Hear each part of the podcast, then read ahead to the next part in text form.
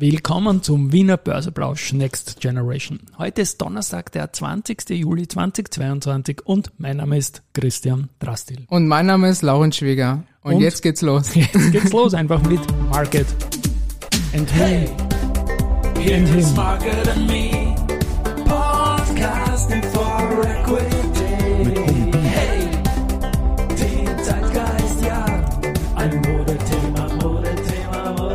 Ja, die Börse als Modethema und die Wiener Börsebläusche Next Generation erfreulicherweise auch. Die letzte Folge, die wir da gemacht haben, die vorige, du in der Wiener Börse, die hat hohe Wellen geschlagen, was ja außer Leihwand einfach nur Leiband ist. Wie geht's da, Lauri? Ist sehr gut. Ich habe mich darauf gefreut. Ich habe mich heute vorbereitet mit einem neuen Thema. Das genau. ist vielleicht noch nicht jedem bekannt, nämlich digitale Kunst, kann man auch dazu sagen. Die NFTs. Die NFTs. Na, dann steigen wir gleich ein, oder? Genau, also. Spotlight on you. Also NFTs heißen auch also ausgeschrieben Non-Fungible Tokens. Mhm. Das sind Tokens, die in der Ethereum-Blockchain meistens verwendet werden, mhm. um Daten zu speichern und sie dienen als Art Bescheinigung. Und jedes NFT ist einzigartig, also es kann nicht geändert werden. Ein Bitcoin ist nicht einzigartig, der ist immer gleich. Aber NFTs gehören zu einer Art zur digitalen Kunst. Das ist natürlich ein Streitfaktor. Manche sagen ja, manche sagen nein, aber die meisten sagen ja eigentlich. Und mit Hilfe NFTs lassen sich verschiedene Werke tokenisieren. Dabei kann man sich zum Beispiel um digitale Kunst, GIFs oder Videos, aber auch sogar Videospiele oder auch Musik ähm, tokenisieren lassen, die man dann sich später ansehen lassen kann. Aber ich habe jetzt dieses Fremdwort eigentlich, was ist eine Blockchain verwendet? Blockchain mhm. ist eigentlich relativ groß und ich habe das jetzt mir perfekt zusammengeschri zusammengeschrieben, damit man es vielleicht besser verstehen kann. Ähm, man sollte sich so vorstellen wie ein digitales öffentliches Buch, vor dem alle Transaktionen in einem bestimmten System aufgezeichnet werden. Dieses Buch ist nicht in einer zentralen Datenbank gespeichert, sondern ist verteilt auf über viele verschiedene Computer, die als Knoten im Netzwerk bekannt sind.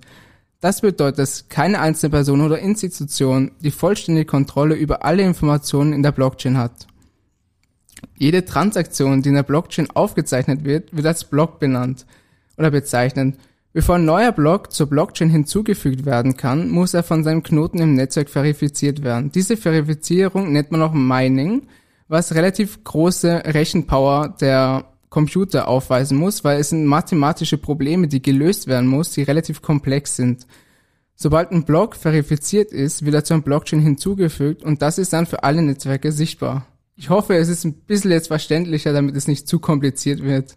Ich bin dir sehr dankbar, dass du den, den Blog zur Blockchain da eingeblockt hast. In diesen NFT-Beitrag, ich weiß ja, dass dich das Ding interessiert, dass du auch NFTs gehandelt hast und so weiter. Aber super, dass du den Blockchain-Blog eingebaut hast. Und jetzt kommt das Interessante. Ja, eigentlich jeder hat ja die Möglichkeit, ein NFT zu erstellen. Das tue ich jetzt mal kurz zusammenfassen. Also das ja. allererste ist, man muss die Datei digitalisieren. Also wenn man mit einer Kamera ein Foto macht, macht man daraus ein JPG und kann man das dann später verwenden. Dann kommt der zweite Faktor, wo man sich eine Blockchain aussucht. Meistens ist die Ethereum-Blockchain sehr bekannt und beliebt, weil sie erstens billig und einfach ist. Für NFTs. Für NFTs, du, ne? genau. Okay. Also man mhm. muss das alles nur für NFTs jetzt beziehen und nicht nur auf Krypto. Also Krypto ist was anderes sozusagen. Aber man kann auch andere Blockchains verwenden wie Chain und Flow oder Tesos. Die sind halt alle unterschiedlich, haben Vorteile und Nachteile, aber die Ethereum-Blockchain ist so die meistbekannteste und die meistbeliebteste. Dann kommt man zur Minting-Plattform, was heißt sozusagen Erstellen seines NFTs. Da gibt es zum Beispiel OpenSea, Wearable oder Mintable. Und dann kann man eigentlich schon sein NFT minten. Da kann man dann seine Datei hochladen, dann kommt dann noch eine Frage, hey, wie soll das NFT heißen und wie viele soll es davon geben? Wenn man das dann sozusagen abgeschlossen hat, dann kommt es zum Minten wo dann sozusagen dein NFT in deine Krypto-Wallet ähm, weitergeleitet wird oder versendet wird. Und dann kannst du entscheiden, hey, ich kann das jetzt verkaufen, ich kann es mir behalten und da kommen wir auch zum Verkaufsplattform, wo ich dann später genauer dazu ähm, mhm. was erkläre. Aber eigentlich, warum kaufen Personen NFTs? Einerseits gibt es verschiedene Personen. Es gibt die Personen, die sagen, hey, ich sammle gerne digitale Kunst oder haben auch schon echte Kunst gesammelt und nehmen das sozusagen als Inve oder nicht Investition, sie nehmen es als Sammelobjekt. Sie mhm. wollen es nicht wirklich verkaufen und sie behalten es. Dann gibt es sozusagen die zweite Person, die sehen das als Investition, die sagen, hey, ich finde diese Collection cool, ich investiere jetzt, sagen wir mal, 50 Euro, 100 Euro rein und schon eine Woche, ein Monat oder einem Jahr mal wieder zurück, wie das jetzt läuft. Und es kann entweder gut laufen, es kann sich nicht verändert haben oder es kann auch auf Null landen. Dann die dritten Personen sind die, die ich am coolsten finde, die verwenden das als Brand, als Marke für sich selber, also als persönliche Marke, auch auf Twitter oft gesehen, oder sie verwenden es für ihr Unternehmen. Darauf komme ich dann auch später nach, wo ich auch zwei coole Unternehmen vorstellen werde. Ich bin gespannt. Und das vierte sind die, die wirklich das täglich machen. Die verkaufen das und kaufen das auf einer täglichen Basis oder wöchentlich. Kommt immer davon, wie der Markt sich agiert und was für eine Collection sie kaufen. Manche haben natürlich ein großes Volumen an Handel am Tag und manche halt nicht. Das ist halt dann immer so eine Sache. Liquidität. Wie Liquidität, genau. Ja. Dann, wo kauft man eigentlich NFTs? Das ist oft eine Frage, wenn ich jetzt cool, jetzt habe ich mein NFT gemintet oder jetzt habe ich eins in meiner Wallet, aber es gibt zwei Marktplätze meistens, die ich am persönlichsten bevorzuge. Es gibt OpenSea, relativ bekannt für viele auch im Mainstream. Das ist halt so ein Premium-Markt. Man zahlt dort halt relativ hohe Gebühren. Dafür ist es erstens leicht zu verstehen, also leicht zu kaufen und zu verkaufen. Und der Kundensupport ist super. Also wenn man eine Frage hat, die antworten die relativ schnell. Zahlt man da eine Gebühr, dass man überhaupt dabei ist oder nur wenn man handelt? Äh, nur wenn man handelt. Also Okay. das ist offen zugänglich für jeden und nur wenn man sozusagen kauft oder verkauft, zahlt man eine Gebühr. Okay. Und dann gibt's als zweites sozusagen Blur.io. Das ist sehr kundenunfreundlich, weil es extrem schwer zu verstehen ist. Da habe ich relativ lang dafür gebraucht. Aber der Vorteil ist, es ist dort meistens billiger, weniger Gebühren und er hat einen viel höheren, ein viel höheres Volumen am Tag. Das ist der Unterschied. So wie ich dich kenne, wirst du dich durchgebissen haben, oder? Ja, also am Anfang hat es wirklich Ja. gedauert, bis ich das Ja. verstanden habe, weil es echt kompliziert ist. Aber es lohnt sich. Aber einer, einer verbindet ja mit Blur eine coole Britpop-Band, die geniale Musik gemacht haben, Stichwort Damon Ja, Albarn das, und das so weiter. ist leider Ja. nicht dort der Okay. Fall. Und es gibt Ja. noch zwei andere oder noch viel mehr, aber es gibt noch Luxware und X2Y2 sind bekannt, aber relativ wenig Volumen und sind jetzt nicht oft oder werden nicht oft vieles verkauft. Es ist relativ unwichtig. Mhm. Jetzt ist natürlich die Frage, cool, jetzt habe ich mein NFT gekauft, aber was hat das für einen Wert? Es gibt natürlich Angebot und Nachfrage, das ist klassisch, aber NFTs haben auch eine Seltenheit meistens. Man kann das erkennen, da steht dann, hey, dein NFT hat eine Seltenheit von 0,05% in dieser Collection, das heißt, es ist sehr selten. Das bedeutet Overpay.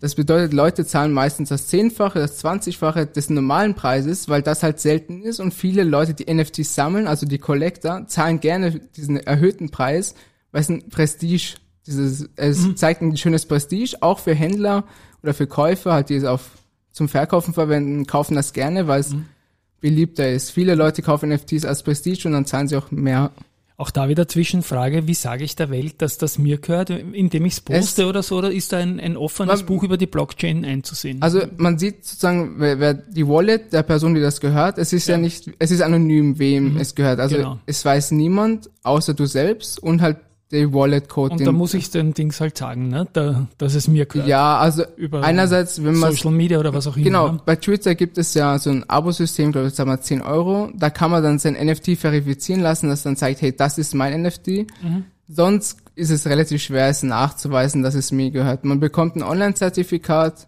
wo Mhm. steht, du hast es um diesen Preis gekauft, herzlichen Glückwunsch, aber das war's auch eigentlich. Zertifikate habe ich dann eh noch ein Attentat, aber andere Zertifikate, aber reden mal weiter, sehr, sehr spannend, ja. Es gibt ja viele bekannte NFTs, auch die Board Apes könnten, Die Apes, genau, die ich Board Ape Yacht genau. Club und Ja. die Mutant Ape Yacht Club, die wurden auch schon in Bloomberg berichtet, 2021, weil die, die sind durch die Decke geschossen. Da haben die Preise sich vertausendfacht dann insgesamt. Aber es gibt auch noch die Crypto-Punks, das sind so verpixelte Punks eigentlich, relativ unspektakulär, aber kosten, gesehen, ich, ja. kosten Genau. extrem viel, also das ist unvorstellbar. Dann haben wir noch die Pudgy Penguins, die Doodles, die D-Gods und Moonbirds. Das sind alles so Collections, die existieren, aber es gibt noch viel, viel mehr. Das sind jetzt nur so Bekannte, die eigentlich vielleicht man schon mal gehört hat oder jetzt hat man davon gehört und das sind so klassische. Und das Coole ist halt, wenn ich jetzt ein NFT erwerbe, habe ich eine Lizenz. Und das Wichtigste ist, wenn man dann muss man dann natürlich nachschauen, ob ich diese IP-Lizenz habe, weil mit einer IP-Lizenz oder Intellectual Property erlaubt mir das, dieses Bild, was ich besitze, für Marketing oder andere Zwecke zu verwenden. Also beispielsweise, da habe ich nicht auf Twitter jemanden kennengelernt, der hat von dem Board Ape Yacht Club ein Unternehmen gegründet, das heißt Board Bagels. Der hat sein Unternehmenslogo mit diesen Affen verzeichnet und hat auch Produkte erstellt von anderen NFTs, wo er sozusagen Kollegen gefragt hat, hey, darf ich deine Lizenz verwenden, um damit ein neues Produkt zu erstellen? Das schaut extrem cool aus, weil erstens ist es sehr flashy, es fällt auf im Markt. Und viele gehen ja derzeit im Trend so auf schwarz-weiß und das ist der komplette Gegenteil. Es ist eine- relativ bunt und fancy. Und die zweite Person. Zwischenfrage noch, gehen diese äh, Aktivitäten, um das zu zeigen, auch ein bisschen in die Merchandising-Welt, dass Ja, T-Shirts ja. oder Tassen oder Es irgend gibt sowas auch, das sind halt meistens dann die Besitzer, also die, die die Kollektion erfunden haben, haben natürlich das echte Logo, das Board Ape Yacht Club Logo zum Beispiel. Davon gibt's Merchandise. Es ist jetzt am 3. bis 5. November in Hongkong das Mhm. Board Festival. Da kommt man halt nur rein, wenn man einen Affen besitzt. Und da gibt's natürlich Mhm. Merchandise. wer hat keinen Affen, oder? Ja, ich, also man muss natürlich verifizieren, dann kriegt man dann einen Token, dann kommt man da rein, ist sehr, sehr cool. Mhm. Und da kann man auch Merchandise kaufen, das wird oft wieder verkauft auf Ebay für das Doppelte, Dreifache. Und es wird auch gekauft. Es gibt auch Figuren, es gibt Spielzeuge, es gibt wirklich alles schon. Das ist spannend. Neugierig, ja? Und dann habe ich die zweite Person auf Twitter kennengelernt, die hat einen Friseursalon, der heißt Board, ähm, jetzt muss ich es nachschauen nochmal, ähm, Board Barbershop. Der hat sozusagen seinen Namen Board Barbershop, ist sogar vom Unternehmen schon nachgefragt, ob er es verwenden darf. Die haben das erlaubt und sein Logo ist auch so ein Affe, ein Mutant Ape zum Beispiel, oder hat er jetzt. Und der ist auch in Amerika natürlich, also es ist in Europa relativ wenig, in Amerika mehr. In Europa gibt es in der Schweiz zwei, das ist ein Café und ein Snackshop. Der hat auch relativ cool flashy, kostet natürlich mehr, die Schweiz ist nicht so billig. In Österreich noch keinen kennengelernt oder so nicht bekannt, aber vielleicht der nächste wird's machen. In Österreich, auf Wienerisch sagt man ja zum Bart auch Bord. Bord. Ja, da könntest du den Bord Barbershop machen. Ne? Ja, eben. Also es ist- Ja, genau. Ja. Aber Es okay. ist- ein bisschen verbogenes Wortspiel. Aber, Aber- was soll's. Ja, Also das, aber natürlich, man kann nicht NFTs nur schön reden, es sind extreme Risiken dabei. Also man kann nicht sagen, hey, ich kaufe mir jetzt ein und alles ist gut. Das ist es natürlich nicht. Es sind massive Marktschwankungen und es ist ein Spekulationsrisiko. Also man kann damit rechnen, dass sich der Preis um 20 Prozent hoch runter am Tag ändern kann. Das muss man nervig erstens aushalten, zweitens ist es nicht so schön zu sehen, hey, ich kaufe mir gerade ein NFT, am nächsten Tag ist schon wieder 20 Prozent an Wertverlust da. Das ist natürlich eine Sache. Dann das zweite, was auch jetzt sehr einen Shitstorm erlebt hat an an Collection, das ist keine Garantie auf Exklusivität. Von einem Monat hat ein Unternehmen ihre zweite Collection rausgebracht. Man muss jetzt sagen, die erste Collection hatte einen Wert oder einen Floorpreis von 17 Ethereum. Und jetzt kam die zweite raus mit 20.000 neuen Bildern, die fast eins zu eins gleich ausgeschaut haben. Und die haben gekostet ähm, zwei Ethereum, das hat um die 4.000 Euro gekostet. Und jetzt musst du dich vorstellen, die erste Collection ist jetzt bei 5,5 Ethereum. Das heißt, ein Verlust von fast 75 Prozent. Ja. Und die andere ist bei 0,8, minus 60 Prozent. Und das ist in einem Monat passiert. Also man sollte sich da echt überlegen, in wen man investiert und was für ein Unternehmen. Weil das kann passieren, dass halt wirklich jemand fast eins zu eins das Gleiche rausbringt und jeder sagt, wozu soll ich jetzt so viel ausgeben, wenn ich mir für 0,8 Ethereum das Gleiche fast kaufen kann. dann kommt die dritte Kollektion und die vierte. Ist Man inflationiert sich den Preis weg. Ne? Genau, nach, also nach unten. das ist extrem katastrophal, wenn das passiert, aber es ist schon oft passiert und es wird auch immer passieren. Und das, was auch wichtig ist, sind die technischen Risiken. Wer auf Twitter ähm, aktiv ist, sieht, es gibt viele Sponsoren oder gesponserte Posts, wo irgendwas promoted wird. Wenn man dann da draufklickt mit seiner Wallet und da was unterschreibt, dann ist alles weg. Also das ist in Sekunden, da kannst du nichts machen. Das ist ein Drain sozusagen, da wird dir alles entfernt innerhalb Sekunden. Das ist massiver Schaden und da muss man wirklich aufpassen. Das passiert auch täglich und das sind Millionenbeträge, die da weggehen. Da muss man echt aufpassen, dass man seine Wallet sozusagen nicht mit Twitter oder irgendwo verbindet, wo man nicht weiß, das ist echt. Ja, verstehe. Und das vierte, was halt jetzt wirklich in der EU auch ein richtiger Schmerz ist, sind die rechtlichen Unsicherheiten. Es ist noch nicht ganz bekannt, wie NFTs versteuert werden. Alle sagen was anderes. Man sollte da zu seinem Finanzberater gehen und der kann sie am besten erklären. Was ich gelesen habe, Glaube ich überhaupt nicht. ja, das Ich glaube, das ist Niemandsland. Es ist noch, wirklich ja. es Niemandsland. Es ist nicht ausjudiziert, es gibt, glaube ich, noch keine Rechtsprechung dazu. Nein, es ist relativ ist unbekannt. Und, genau. Aber was ich gelesen habe, was vielleicht stimmt, das kann ich jetzt nicht nachweisen. 2024 soll die, es zur Kapitalertragssteuer ähm, Mhm. übergegeben werden, damit es einfacher für jeden ist, weil derzeit ist es nicht erklärbar und es ist auch nicht bekannt, was für einen Freibetrag man hat. Mhm. Das ist alles unterschiedlich, aber gut. Das ist mal so eine kurze Überblick über NFTs. Die sind noch nicht 70 Jahre alt, aber da hast du ja was dazu. Da komme ich gleich zu 70 Jahren. Danke für diese Frage, auch nämlich 70 Jahre KTM schauen wir uns dann an. Aber ich habe noch eine Frage. Du bist jetzt wie lang selbst Investor in NFTs? Oh, das sind so 2020 habe ich ungefähr begonnen. Also, Also, Pandemiegeschichte. ja, so ne? ungefähr Pandemie, Ja. da ist auch der Hype entstanden, Mhm. wo halt viele gesagt haben, boah, cool, jetzt kann man sein Geld verdoppeln, verdreifachen. ist halt jetzt ziemlich ins runtergegangen an Wert. Ich glaube, also die Board Apes zum Beispiel waren im Alltime High von 480.000, die bewegen sich jetzt bei 60.000 US-Dollar. Also es ist stark wieder runtergegangen. Ich persönlich finde nur es oder bin investiert wegen der Kunst. Also ich verkaufe da relativ wenig. Ich finde es schön zu haben und mir macht einfach Spaß. Und jetzt, okay, das ist der Lustfaktor dabei, das, was man lernt, dass man bei einem leibenden Trend dabei ist, aber Bottomline, Anlageergebnis, kannst du irgendwas sagen? Bist du pari, bist du im Plus oder bist du im Minus ungefähr? Äh, es kommt drauf an, wenn ich jetzt sage, also was ich alles verkauft habe, bin ich im Minus. Wenn ich ja. jetzt nicht die mit einberechne, die ich jetzt besitze das und nicht, ja nicht im Plus ist verkauft habe. Ist ja richtig eigentlich so, dass man die, die Guten laufen lässt. Genau, ne? also ich ja. persönlich halte es einfach nur als ja. Einfach als Wertanlage, um mhm. mal zu sehen, wie sich weiterentwickelt und zweitens halt die Kontakte, die man damit erreicht. Mhm. Das ist nämlich relativ schwer, wenn man kein NFT dieser Collection mehr hat, dann kommst du auch nicht so in diese privaten genau, Gruppen rein. Ja, ja. Da ist man so ausgeschlossen. Und wenn man dann. Die machen das aber nicht deppert, muss man sagen. Ja, es, es ja, ist schlau schon, gemacht. also es genau. ist so, so exklusiv so. Ja, genau. Und das ist auch dieses Festival im November in Hongkong. Da will halt jeder hin, aber du kommst nicht hin. Ich wollte auch gerne hin, aber ich habe keinen. Aber das ist die Exklusivität und halt die Kontakte. Also man sollte es man kann es als Investition sehen, mhm. aber ich sage eher, man sollte das eher verbinden als den Wert, den ich an Kontakten bekomme, an Gruppen bekomme und auch einfach mhm. an Spaß. Also das ja. ist halt eben das. Und irgendwie Weiterbildung in einem Zukunftsthema, Blockchain verstehen no. und so weiter, schadet ja auch einmal nicht. Ne? Eben, es ist halt ja. ein anderer Weg zu investieren. Es ist nicht so wie Aktien relativ klassisch, das ist halt jetzt relativ Jugendstyle eher, mhm. so eher, es sind eher junge Menschen investiert.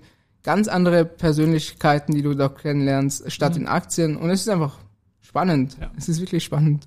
Na gut, danke noch für die Zusatzfrage. 70 Jahre gibt es wirklich noch nicht. 70 Jahre gibt es jetzt die KTM, das wird gefeiert. Und ja, ich erwähne das täglich im Wiener Börseplausch auch, deswegen auch deine Frage, warum 70 Jahre und so weiter. Die sind die Co-Partner im täglichen Plausch im Juli. Und ich habe mir das jetzt ein bisschen näher angeschaut und es ist ja wirklich spannend, weil die äh, Geschichte der, der KTM, die geht ja eigentlich weit länger als 70 Jahre. Aber vor 70 Jahren, eben dann im Jahr 1953, ist dann die KTM gegründet worden. Nachdem bereits 34 alles losgegangen ist, dann war man eine der größten Reparaturwerkstätten in Oberösterreich. Und der Hans Trunkenbolz, T, ja, hat, hat dann ein leichtes Motorrad konstruiert. Und daraus wurde dann letztendlich KTM, weil nämlich der Ernst Kronreif K dazugekommen ist und das Ganze in Mattighofen stattgefunden hat. Und dann Kronreif, Trunkenbolz, Mattighofen ist KTM.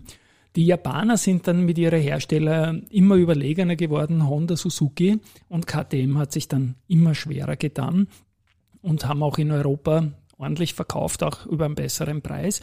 Und KTM war dann eigentlich in den 80er, 90er Jahren sehr angeschlagen mhm. und musste auch in Konkurs gehen. Und das Ganze nach dem Tod von Erich Trunkenbolz ist oft so, dass wenn ein Gründer äh, da nicht mehr ist, dass das Unternehmen in eine Krise schlittert. Das hat dann der Josef Taus, Industrielegende in Österreich, äh, probiert zu sanieren, hat es auch nicht geschafft. Und dann ist es so gewesen, dass einer der besten KTM-Rennsportler, die es je gegeben hat, ähm, den Heinz Kinigarten. Ich weiß nicht, ob er damals schon mit KTM gefahren ist, aber später auf jeden Fall ist auch Weltmeister geworden. Der hat dann den Kontakt zum Stefan Pierer, dem heutigen Chef, hergestellt.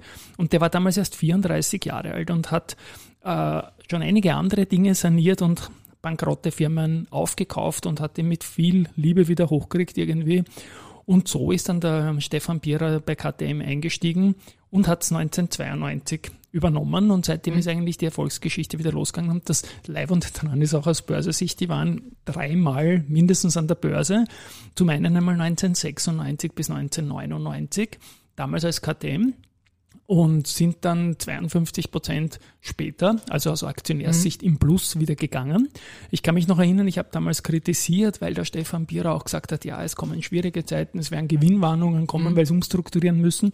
Ich habe gesagt, wurscht, das wollen wir durchziehen, aber die waren zumindest im Plus. Mhm. Also anders als diese Geschichte, die wir in der Vorwoche mit der Fion gehabt haben. Die sind dann 2003 wiedergekommen, haben dann Crossholding geheißen, haben dann KTM Power Sports geheißen, sind dann wieder gegangen und dann noch einmal gekommen in den 10er Jahren Cross Industries und so weiter, KTM Industries und dann letztendlich Pira Mobility mit dem Namen des Nicht-Gründers, aber des Neuerfinders nach dem Konkurs sind jetzt an der Wiener Börse höchst erfolgreich unterwegs. Und ja, KTM Orange, das ist einfach Style pur. Oh ja, irgendwie. das stimmt. genau. Und ist eigentlich weltweit erfolgreich und wächst Jahr für Jahr.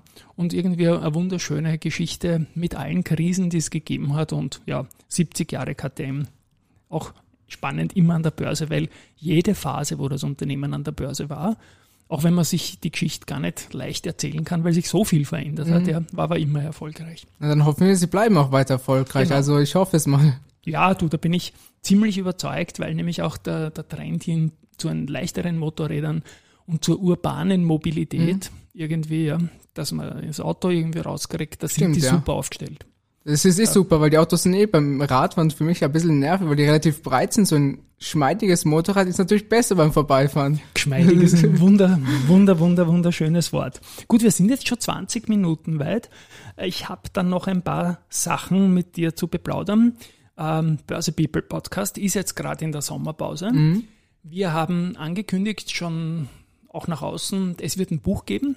Zwölf Oh ja. Podcasts werden da transkribiert werden. Da werden junge Leute von der, vorwiegend von der Fachhochschule St. Pölten, vom Lehrgängen von der Monika Kovarova Simacek. Danke Monika dafür für die Kontakte. Und du wirst auch einen Part übernehmen und wirst das Projekt für mich koordinieren Genau, ich und da bin- freue ich mich riesig. Ich bin der Ja. Teamleiter ungefähr. Ich bist werde immer regeln, dass die genau. Leute perfekt abgeben, dass alles passt, bisschen Ja. nachfragen. Super. Genau, also ich bin sozusagen die Wir zweite machen Hand. First Come, First Surf. Oh ja. Wir werden auch in dieser Woche ausschicken.